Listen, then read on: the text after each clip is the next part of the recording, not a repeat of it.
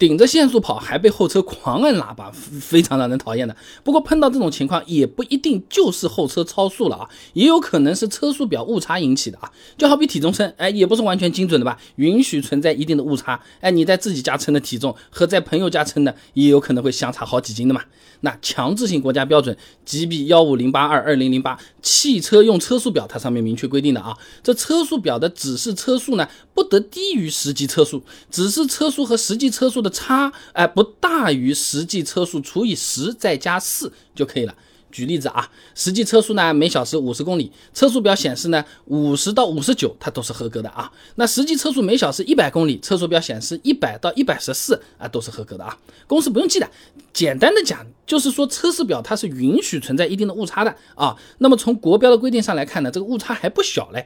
有的车速表呢精准一点，有的车速表呢就相对 快乐一点啊。那么在高速上面呢，两台表显速度一样的车子，实际车速啊有可能会相差十公里每小。时以上，那么每小时十公里啥概念？就是已经和你骑自行车的速度差不多了啊。那这个时候，如果对方跟在我们后面，就会明显感觉到车距，他就在拉近了，以一个骑自行车的速度在拉近啊。一些脾气比较急躁的司机就开始狂开喇叭，而且他肯定还念念有词，开上去啊！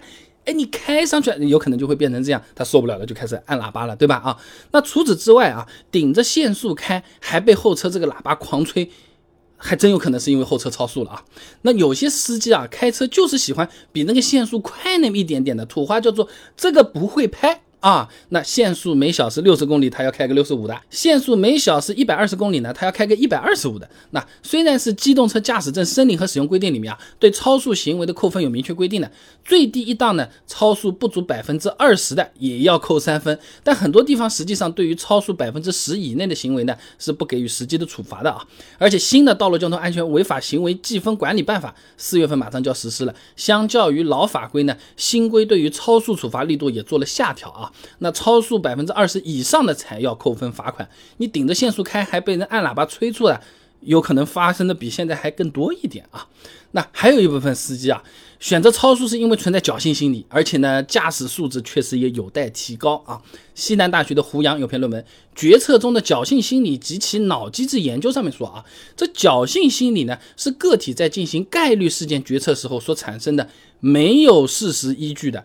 对概率不切合实际的信仰，哎哎，其基本特征啊，就是对负效价概率事件的发生呢，倾向于低估；对正面的啊正效价的这个概率事件发生呢，倾向于高估啊。明明这个硬硬币抛到 A 面啊能拿钱，抛到 B 面能扣钱，我抛起来肯定 A 面多的，那就差不多这意思啊。那么开车的时候啊，也有不少司机有这样的心理的，哎，我就路边停一小会儿，我就停一小会儿的。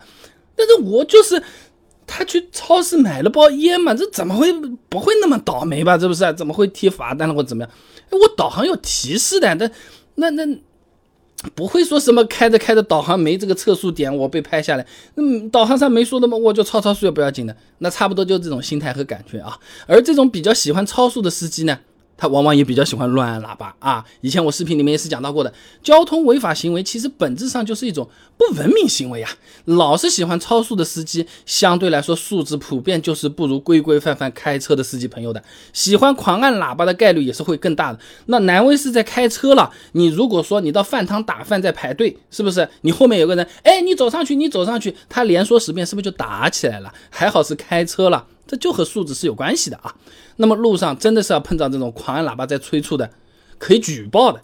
首先，超速本身就是一种违法行为，对不对？你可以用行车记录仪记录下对方超速的证据的。哎呀，我这个车子又不能朝后面开，你让他让他开到前面去好了呀，对不对？那你说这个东西还是不行，那你副驾驶拿个手机拍一下，哎，开车时候自己不能拿手机啊。那拍好了之后，沿途交管部门打电话举报一下，搞定啊。那其次呢，即使对方没有明显超速，狂按喇叭本身也有可能就是一种违法行为了，也是可以举报的啊。道路交通安全法实施条例里面也有规定的，在禁止鸣喇叭的区域或路段是不可以按喇叭的。不少城市的市区路段都是禁止鸣笛路段，而在这些地方按喇叭要扣分罚款的。另外，治安管理处罚法里面也是有规定的。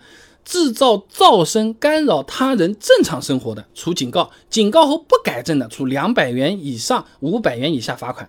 所以说，如果是在市区或者是居民区碰到狂按喇叭的，不仅可以打交管部门的电话举报，情况比较严重的幺幺零它也是管的啊。所以总的来讲呢，顶着限速开还被后车狂按喇叭催促，有可能是车速表误差造成的啊。我们先善意的理解这个是机械的问题，但也有可能后车真超速了。那不管后车有没有超速，你在那边狂按喇叭，叭叭叭叭叭的这么来，它一定是一种不文明的行为啊，甚至有可能是违法行为，可以举报啊。